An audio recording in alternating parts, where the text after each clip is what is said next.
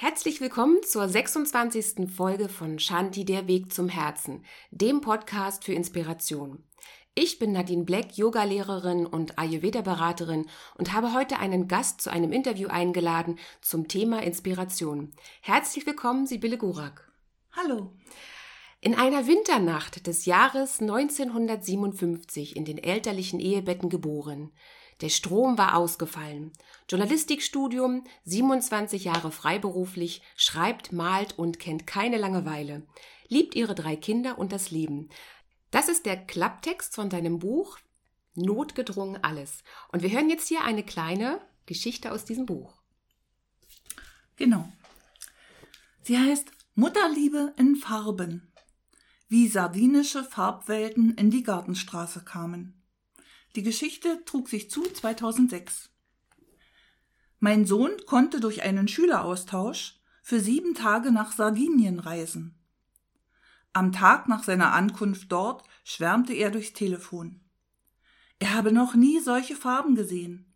Das Meer sei türkis, die Felsen weiß, die Häuser bunt, alles hell und bunt. Nicht mal dunkles Brot gebe es, was allerdings schade sei. Am nächsten Tag dasselbe. Dann rief er nicht mehr an. Es geht ihm gut, ich konnte sicher sein. Es gefiel ihm. Sehr, sehr, sehr. Aber wenn er wiederkommt in diese Wohnung, dann würde es ihm hier vielleicht nicht mehr gefallen?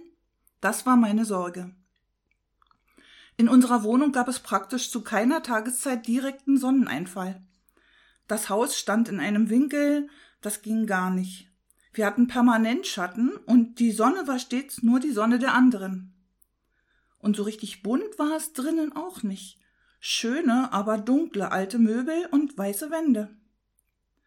Ich hatte noch fünf Tage Zeit, Farbgewalt in die Wohnung zu bringen. In fünf Tagen kommt der Junge wieder. Spontan wurde der Teppichbelag entfernt von den drei Stufen, die zu seinem Zimmer führten. Schon am Nachmittag erstrahlte das Holz in dunklem Rot. Für den Abend lud ich meine Freundin Katrin ein. Sie sollte und wollte mir helfen, die Wände im Korridor zu streichen. Wir mischten und mischten und lachten und tranken Rotwein dabei.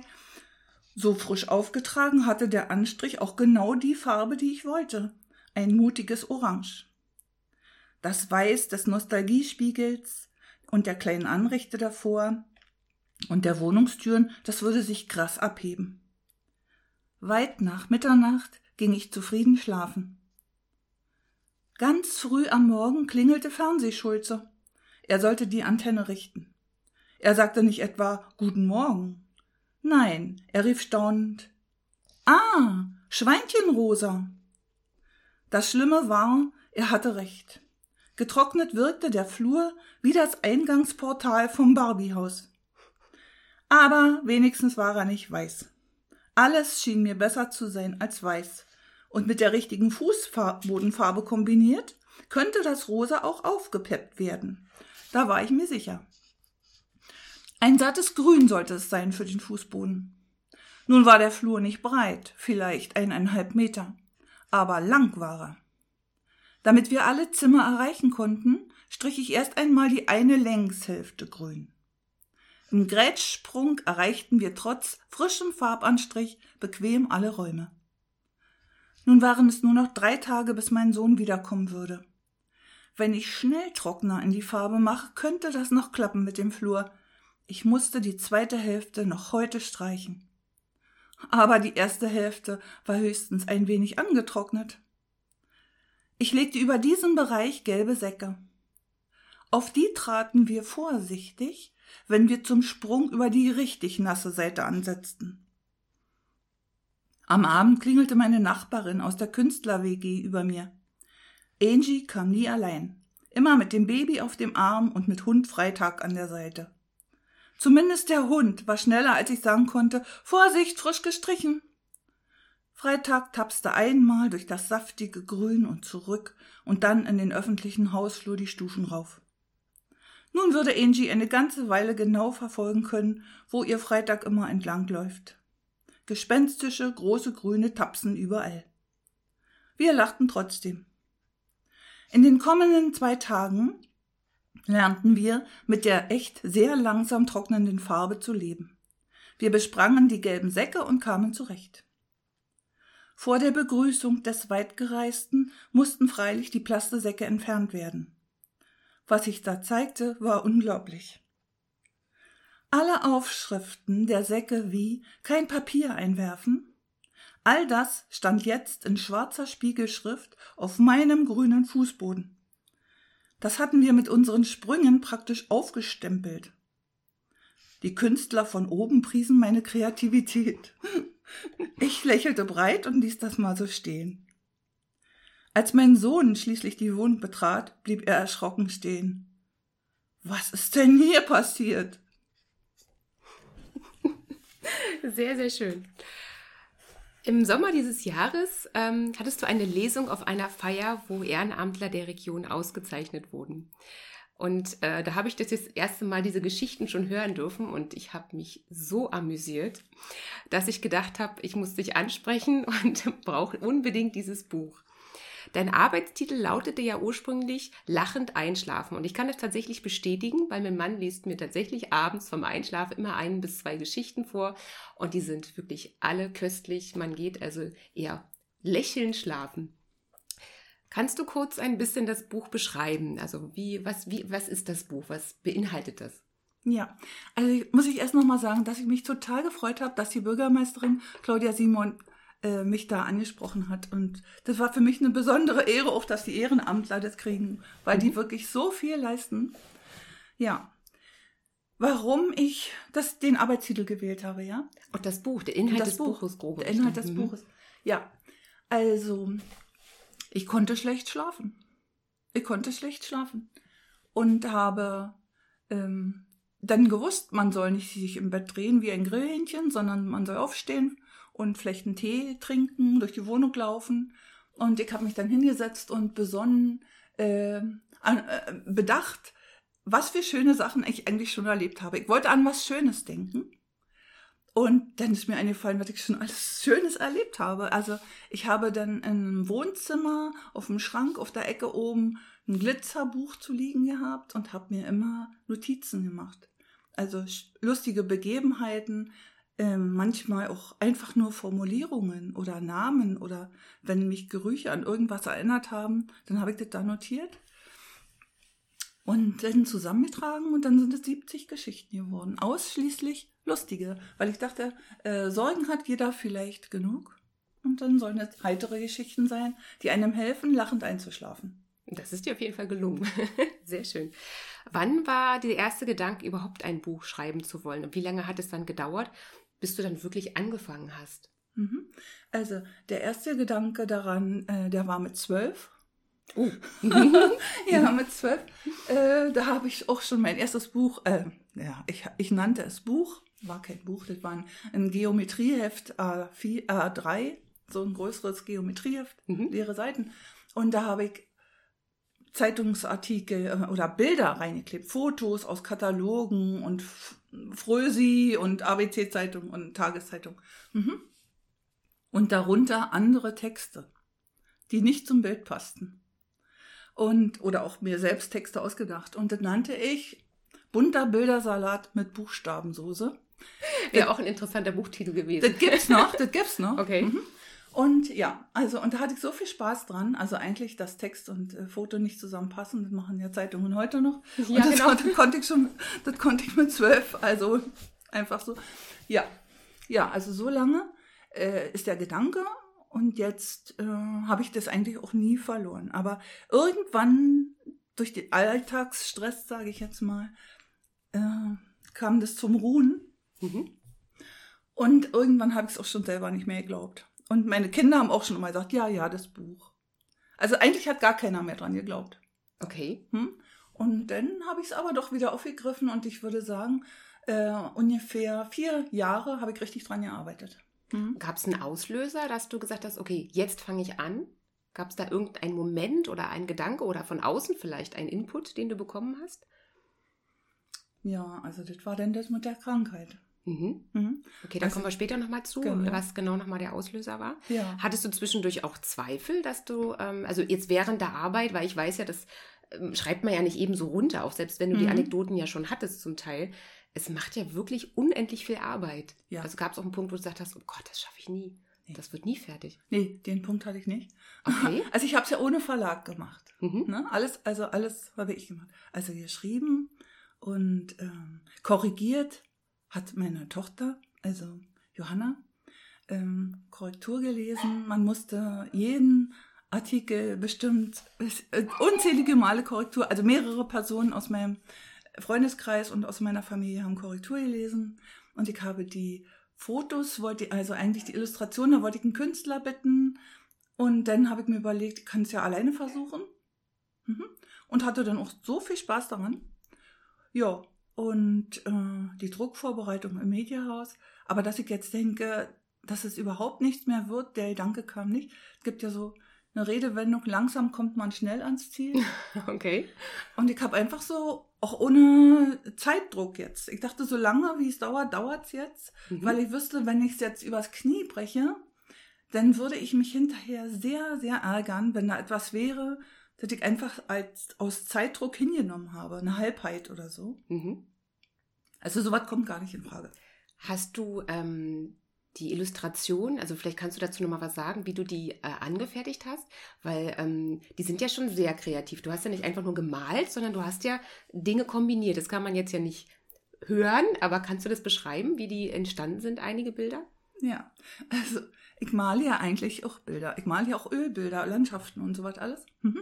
Aber wenn ich jetzt Personen male, dann sehen die eigentlich noch so aus, wie wenn ich ein Heft finde von der zweiten Klasse und das Mhm. ein Löschblatt bemalt. Mhm. So sehen die Personen aus. Und ich habe einfach jetzt, mhm, ich habe gedacht, jetzt mache ich so, wie es wie ich es kann. Ich habe einfach gemalt, eine eine Situation gemalt mit diesen Menschen, wie ich sie sehe. Also das ist sehr kindlich. Und dann zum Beispiel Wollhaare. Also auf einem großen Zeichenblatt. Ich habe immer alles vergrößert. Erstmal angefangen, ja. Auf einem großen Zeichenblatt. Figuren, zum Beispiel jetzt, wo meine Tochter über diesen Flur springt. Ne? So, dann bekam die Tochter Wollhaare und einen Rock aus Stoff und der schöne alte antike Spiegel, da wurde mit Spiegelfolie beklebt. Und die Servietten auf, dem, auf der Anrichte, das sind Servietten und am, an der Garderobe hängen auch Servietten aus Stoffservietten. Das wurde dann so aufgelegt, weil es mir wichtig ist, dass da Schatten geworfen werden und dass es so ein bisschen Lebendigkeit bekommt ja auch. Genau, allem, genau, ne? genau. Mhm. Und dann, als die Zeitung fertig war, habe ich eben eine Lichterkette durchgebohrt, weil über dem, über, durch, über dem Spiegel hängt immer eine Lichterkette. Mhm. Und dann gibt es da so eine kleine Lichterketten und die habe ich dann angemacht und genau. Und dann abfotografiert. Mhm. Oder mit dem Vogel, ich das mal erzählen, mit auf dem Balkon? Ja, also da musste, also es gibt eine Geschichte, einen selbsterdachten Krimi. Mein erster und einziger Krimi, wo ich an einem Krimi-Wettbewerb teilnehmen wollte. Ich wollte 5000 Euro gewinnen. Und habe leider erst einen Tag vorher gelesen, dass man einen Krimi äh, einschicken kann. Und hatte jetzt 24 Stunden Zeit, meine äh, ähm, ja, wie Geschichte. sagen? Ja, hm? Also eine Idee zu entwerfen wahrscheinlich. Ja, Mhm. und es gab auch noch ein Thema, Elfenbein. Hm? Und da hat eben über Elfenbeine, ähm, die geschmuggelt werden, an, an Elfen, dass in Afrika Elfen hergestellt werden und die Beine sind dann aus, ah, aus Elfenbein. Naja, also sowas, äh, ich habe das auch eingeschickt, so fristgemäß und habe nie eine Antwort bekommen. äh, ich habe es mir dann immer so erklärt, äh, dass sie mir nicht antworten konnten, weil sie sich totgelacht haben. Naja, das passt ja zu der Absicht, ne? Mhm. dass man, dass ich die Leute zum Lachen bringen möchte. Genau. Ja. Mhm.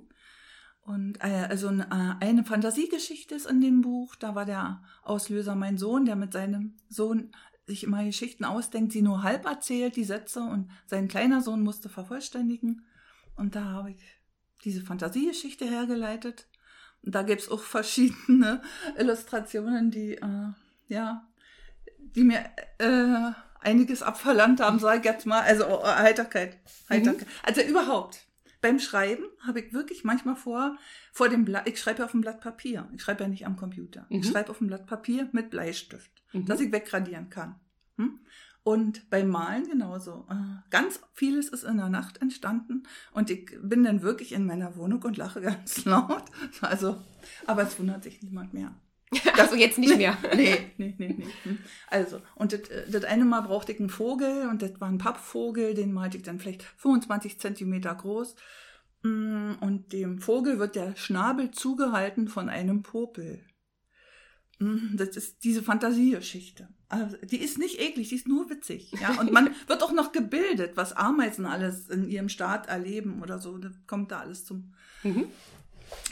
Ja, also und der po und der Vogel musste jetzt also aus Pappe sein, wurde ausge habe ich ausgeschnitten und dann habe ich auf meinen Balkon stellen wollen zwischen die Blumen, ich habe Himbeeren und alles mögliche auf dem Balkon und drehte mich so immer und überlegte, wo stelle ich den denn jetzt hin, dass ich ihn abfotografieren kann. Der Vogel sollte jetzt praktisch im Grünen sein. Mhm. Und stehe so auf dem Balkon und drehe mich und drehe mich und denke. Und meine Nachbarin rief dann rüber, was machst du denn? Und dann habe ich gesagt, glaubst du, Moni, ich weiß nicht, wo ich mit dem Popel hin soll. und, und dann. So entstehen Missverständnisse. Ja. Und dann ist er reingegangen. nicht gefragt. Also, und das ist eben zum Beispiel, ja, also ich befinde mich dann auf einer anderen Ebene. also liebe Grüße an die Nachbarin, das ist alles ja, völlig in Ordnung. Es hatte sein, ja, ja, ja. Hm. Und für genau auch diese Geschichte ist eben auch, dass Kindern ein Glitzerstein in, in einen Gully fällt. Da habe ich mir eben überlegt, wie sieht dann so ein Kellergewölbe aus? Mit Ratten und äh, Unrat und so weiter. Und die Kinder gucken von oben durch so ein Gully, wie man auf der Straße sagt. Mhm. Und das habe ich gemalt, auch mit Lichteinfall, dann eben die Sonnenstrahlen so wegradiert in dem Bleistift. Mhm. Und dann einen Faden durchgezogen, weil die Kinder wollen ja mit dem Faden den Glitzerstein wieder hochholen und der Faden ist ein richtiger Zwirnsfaden, den habe ich durch das Blatt gezogen und dann halte ich die Taschenlampe so, wie die Sonne jetzt wirklich durch den durch den Gully da fallen würde, damit der Faden die einen richtigen Schatten wirft. Das ist wirklich nur ein Millimeter breit und irgendwo, aber der ist an der richtigen Stelle. Und ich dachte, wenn es Leute gibt, die ganz genau sind und die gucken und dann sollen die auch ihre Freude haben. Sehr und, gut. und in jedem Buch sind eben, ist dann eben unten, der Glitzerstein ist eingeklebt. Genau, das hast du, kann man sagen, das hast du ja auch wirklich persönlich gemacht. Genau, genau. Sehr schön. Wenn jemand ein Buch hat und der Glitzerstein ist weg oder äh, der wird ersetzt. Genau, bitte melden. Ja, bitte, melden. bitte melde dich. Bei Verlust. Ähm, was haben dann Freunde und Familie zu deinem Vorhaben gesagt, als du schon mittendrin warst? Haben die dich unterstützt oder war es eher auch eher vielleicht Zweifel an der einen oder anderen Stelle oder so, ja, komm, was du mal erzählst? Ja, also meine Kinder hatten alle, waren alle begeistert. Also erst hatten sie gedacht, oh, es wird nichts mehr. Und dann haben sie ja gesehen, dass ich immer dran arbeite und jeder hat mich auf seine Weise äh, unterstützt. Mhm. Also mein Sohn dann eben zum Beispiel mit dieser einen Geschichte, äh, wo er auch noch gesagt hat, aber wenn du die Geschichte aufgreifst, ist ja nun nicht mehr seine, aber er ist ja ein Anlasser, äh, wie ich die präsentieren soll im Buch auf verschiedenen Seiten. Also die ist nicht hintereinander geschrieben, sondern die zieht sich durch das Buch mhm. wie ein Popel. genau. Naja, also. Schön, und, wie wir Zusammenhänge finden. ja. Und ähm, Johanna hat mir eben total geholfen beim Korrekturlesen. Johanna guckt auf ein Blatt und sieht den Fehler. Sehr gut. Ja, unglaublich, mhm. unglaublich. Hm? Mhm. Und ja, Maria hat mir geholfen, indem sie gesagt hat, ist dein Buch. Sieh zu. ist dein Buch. Naja, also sie wollte mich eben bestärken, dass ich mich mhm. nicht beeinflussen lasse, dass es meine Sachen sind. Also inhaltlich würde sie niemals was dazu sagen. Aber ist ja auch gut. Ja, das ist ja auch eine Sache, sind ja Anekdoten, die, die sind ja aus deinem Herzen und aus deinen Erinnerungen. Ähm, ja. Da hat sie auch irgendwie ein Stück weit recht, ne? Das, äh, was ja. soll man da von außen sagen? Weil es ist ja, wie es ist, es sind deine Emotionen und so. Ja. Ähm, was würdest du denn Menschen empfehlen, die Träume und Ideen haben und auf den passenden Zeitpunkt warten und dieses Vorhaben immer schieben und schieben? Was könntest du denen empfehlen? Ja, macht's jetzt. Ja, nicht warten. Nee. Anpacken. Mhm. An, genau, genau, genau. Hm? Ich habe vor kurzem eine, ähm, ein Interview gesehen mit Danette May. Das ist eine amerikanische Selfmade-Millionärin und die spricht sogar von einer 17-Sekunden-Regel. Die sagt, wenn man so ein, so ein Gefühl hat, ich möchte was tun, dann hat man genau 17 Sekunden Zeit, bis der, das Unterbewusstsein, die ganzen Kritiker und so die, die ganzen inneren Stimmen, die man hat und sagen, ach nee, komm, lass mal. Dass man, dass sie sagt, 17 Sekunden hast du Zeit zu sagen, so, das mache ich jetzt. Das ist nicht wirklich ein großes Zeitfenster. Ja. Und wahrscheinlich ist das wichtig, sonst würde man das wirklich ne, schieben und schieben. Wobei ich andererseits auch denke, es gibt manchmal auch dann die richtige Zeit, Mhm. die dann auch, also es ist nicht immer gut, alles gleich zu machen. Wenn du jetzt mit zwölf angefangen hättest, hättest du die schönen Geschichten ja nicht Ja. gehabt. Also von daher, das sind die Schritte, die richtigen Schritte in die richtige Richtung vielleicht auch. Ja, also man darf sich nicht von den Bedenkenden abhalten lassen. Wenn ich mir überlegt hätte, oder das, das habe ich mir auch überlegt, wer das Buch alles kaufen kann und äh, wer mir vielleicht nicht so gut gesonnen ist. Also ich war viele Jahre freiberuflich, ich habe Artikel geschrieben, immer so, wie ich, äh, wie ich glaubte, dass es richtig ist. Mhm. Ne? Also, hm? und das hat ja nicht immer allen gefallen. Hm? Und wenn ich jetzt daran denke, die lesen das auch und man macht sich ja praktisch ein bisschen nackig, Ja. indem man sein Privatleben da so offenbart, sein Alltagsleben. Und aber ich habe das Buch, ich habe das völlig ausgeblendet. Ich habe auch vorne geschrieben für ähm, äh, Johanna, Hardy und Maria. Und das für meine Kinder und für mich und für die, die, die lachen wollen, am Tage oder in der Nacht. Genau. Man sagt ja auch immer, das kommt automatisch in die richtigen Hände. Mhm. Also von daher wirst du sowieso immer die richtigen Menschen erreichen. Das äh, glaube ich auch. Ist denn ein zweites Buch in Arbeit? ja. Mhm. Darf man fragen, wie weit du schon bist? Oder macht es jetzt Druck? Eigentlich, nö. nö. Also, das zweite Buch heißt 19 Umzüge und andere Reisen. Also, ich bin viele Male umgezogen. Ja. Weil immer eigenartige Sachen passiert sind. Also, das geht immer so weiter. Ja, wirklich eigenartige Sachen. Hm. Und auch beim Umzug kann man sich auch gut kennenlernen. Wenn jemand mö- wissen möchte, ob der richtige Partner ist, einmal miteinander umziehen. Da lernt man sich so gut kennen. Das glaube ich. Ja, also ja. Und andere Reisen, Urlaubsreisen, wir haben geplante Reisen, ihr macht ungeplante Reisen. Und nie war die so, wie wir dachten. Mhm. Hm. Und dann sind auch noch gemeint Zeitreisen. Äh, weil meine Eltern haben früher gern am Armbrottisch, also wir hatten einen späten Fernseher überhaupt erst in der Familie. Wir waren eine große Familie. Und wir haben dann in, in der Küche am Küchentisch gesessen und meine Eltern haben von früher erzählt. Wirklich, ich dachte, ich wäre auch im Krieg gewesen, weil wir das so oft äh, äh, gehört haben und weil wir so ausführlich gesprochen haben. Und da sind eben auch solche Zeitreisen. Also woran ich mich erinnere, dass meine Eltern das erzählt haben, was Jugendliche vielleicht heute jetzt gar nicht mehr wissen können natürlich, ne? Aber eben auch schöne Sachen. Hm? Also gibst du auch wirklich Wissen weiter, was ja, Ja. auch, ähm, wie es früher mal war, in, zu anderen Zeiten, dass wirklich durch Genau. Erzählungen ja auch ähm, gewisse Familiengeschichten Hm? ja auch lebendig gehalten wurden. Wie man zusammenlebte unter auch schweren Bedingungen. Ja. Mhm. Hm? Glaubst du an Intuition und ähm, würdest du dich als intuitiv bezeichnen? Also bist du ein intuitiver Mensch? ja. Ja. Was war dein krassestes, ähm, also deine krasseste intuitive Entscheidung? Oder deine krasseste intuitive Erfahrung?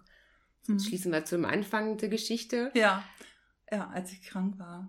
Also ich war 2015 richtig doll krank und ähm, sollte mich operieren lassen. Und äh, ich war damit nicht einverstanden. Also ich habe an meine Mutter gedacht, die zu dem Zeitpunkt schon 25 Jahre tot war. Und habe, die sagte immer, die Lymphe ist die Polizei im Körper. Und wenn die Lymphen sich entzünden, äh, dann ist irgendwas nicht richtig. Aber es muss nicht selbst die Lymphe sein. Ne? Also so, da, ich erinnerte mich an Sachen, die meine Mutter mir gesagt hat. Und dann habe ich auf eigenen Wunsch praktisch das Krankenhaus verlassen. Wusstest du Und- zum damaligen Zeitpunkt, was du hattest? Ich oder war das nicht, noch in der kein- Schwebe? Nö, ich wusste, also ich, es war, so wurde gesagt, Lym Lymphdrüsenkrebs. Mhm. Und dann habe ich äh, das Krankenhaus verlassen. Ja, also dann war mir ziemlich vorausgesagt worden, dass es schlecht aussieht für mich. Mhm. Kurzfristig auch. Ja, und dann habe ich Sachen gemacht. Ja, ich wollte dann meine Sachen regeln für meine Kinder und habe äh, Also ich habe keinen Kaffee mehr getrunken, weil er mir ja nicht geschmeckt hat. Und ich habe auf immer kalt leben wollen. Mhm. Also ich war ganz viel draußen in der Kälte und habe in einer Halle Sachen sortiert. Ich habe da Sachen, also wo sich hinterher herausstellte, dass es genau richtig war. Also intuitiv eigentlich? Ja, ich habe es ja nicht gewusst. Äh, gemacht einfach. Ja. Mhm. hm. Und äh, ich hatte dann diese Beschwerden noch neun Monate und dann waren sie weg. Du warst ja damals noch bei einer Heilpraktikerin, um trotzdem nochmal nachzuhaken. Genau. Hm. Und die, die sagte dir, es ist kein Krebs, es ist. Nee. Was also anderes. Die Heilpraktikerin vermittelte mich an eine Krebsklinik Mhm. und die sagten, also das war dann in Berlin-Gatow und die sagten, äh, sie haben was, ja, aber es ist kein Krebs. Mhm. Und dann bin ich, äh, das war natürlich eine wunderbare Nachricht. Und dann bin ich rausgegangen. Am Eingang des Klinikums war ein, äh, so ein Bioladen mit Kaffee aus äh, freundlichem Anbau. Und dann habe ich mich hingesetzt, habe seit Monaten, ich habe gesagt, also war ja Februar, und dann habe ich gesagt, ich möchte einen Kaffee und eine Decke. Und ich hatte ja nun lange keinen Kaffee mehr getrunken und dann habe ich mich draußen hingesetzt in die Kälte, habe den Kaffee getrunken, habe meine, meinen dicken Hals gestreichelt und habe gesagt, ja, dann sind, ist es eben so. Und dann müssen wir eben zusammenleben, ist mir doch egal. Mhm. Ne, Hauptsache ich Das lebe. ist angenommen in gewisser Ja, Weise. genau. Zustand. Mhm. Und so, so war das dann auch. Und das hat gedauert bis August. Mhm. Also noch einige Monate, bis es dann Mhm. vollständig weg Mhm. war. Und du weißt bis heute gar nicht, was Nee. es eigentlich war. Nein. Mhm. Ähm, war für dich so dieses ähm, intuitive zwischendurch im Widerspruch mit deinen Gedanken? Also Intuition ist ja für manche Menschen schwierig, weil es gibt ja Kopf und Herz. Oder manche sagen ja auch Bauchgefühl, was für mich irgendwie Ja. fast das gleiche ist. Ähm, kannst du jemanden einen Tipp geben, der sagt, ich weiß nicht, ob es meine Intuition ist? Gibt es da irgendwie ein Gefühl, was du hattest oder eine, eine Möglichkeit, das zu beschreiben mit Worten? Also es war für mich der einzige, die einzige Möglichkeit. Ich weiß nicht, ich hätte jetzt keine andere gesehen. Also der, alles andere wäre gegen, gegen, ja, gegen mein Gefühl gewesen. Also ich habe es mit dem Gefühl entschieden. Ja. Also ist dein Gefühl Kann- schon sehr stark. Genau, So in deiner genau. Also ich Intuition. ja, also äh, ich entscheide dann eher aus dem Bauch heraus. Hm. Mhm. Schön, super. So zum Abschluss unseres Interviews gibt es noch mal eine kleine Geschichte. Schmandkuchen ohne Schmand oder Wie breit ist der Herd Ihrer Nachbarn? Die Geschichte trug sich zu 2008. Es war am zwölften Geburtstag meiner Tochter. Sie hatte sich für den Nachmittag mit ihren Gästen einen Schmandkuchen gewünscht. Den schob ich gerade in den Herd. Elf Uhr, Kuchen in Arbeit, nun den Tisch decken und dekorieren. Die Welt ist in Ordnung. Bis zum Buff. Ein mattes Geräusch des Herdes und das Licht war aus. Egal, der Kuchen wird auch im Dunkeln gelingen, ich war guter Dinge. Aber der Herd wurde kalt. Kaputt. Was jetzt? Meine Freundin wohnte elf Häuser weiter. Ein Anruf genügte. Ja, ich durfte den Kuchen bei ihr backen. Ha, hätt ich doch an diesem Tag besser einen Gugelhupf gemacht oder einen Apfelstreusel. Das Blech war randvoll mit Schmand. An der Haustür schon nicht mehr. Die Tür abschließen, mit dem Blech die Stufen runter, die Straße entlang. Es schwappte und gluckste nur so. Der Weg hinter mir war die reinste Sahne. Meine Freundin hatte ihren Herd schon vorgewärmt. Nun wird doch noch alles gut. Aber nein, mein Blech war breiter als ihre Röhre. Wer denkt denn an sowas? Gemeinsam überlegten wir, wen wir in unmittelbarer Nähe kennen, der auch noch um diese Zeit zu Hause ist und der seinen Herd zur Verfügung stellen würde. Wir führten unzählige Telefonate. Sie begannen alle so. Hast du mal einen Zollstock zur Hand? Geh mal bitte und sag, wie breit deine Röhre ist. Eineinhalb Stunden später saß ich bei einer wildfremden Frau in der Küche.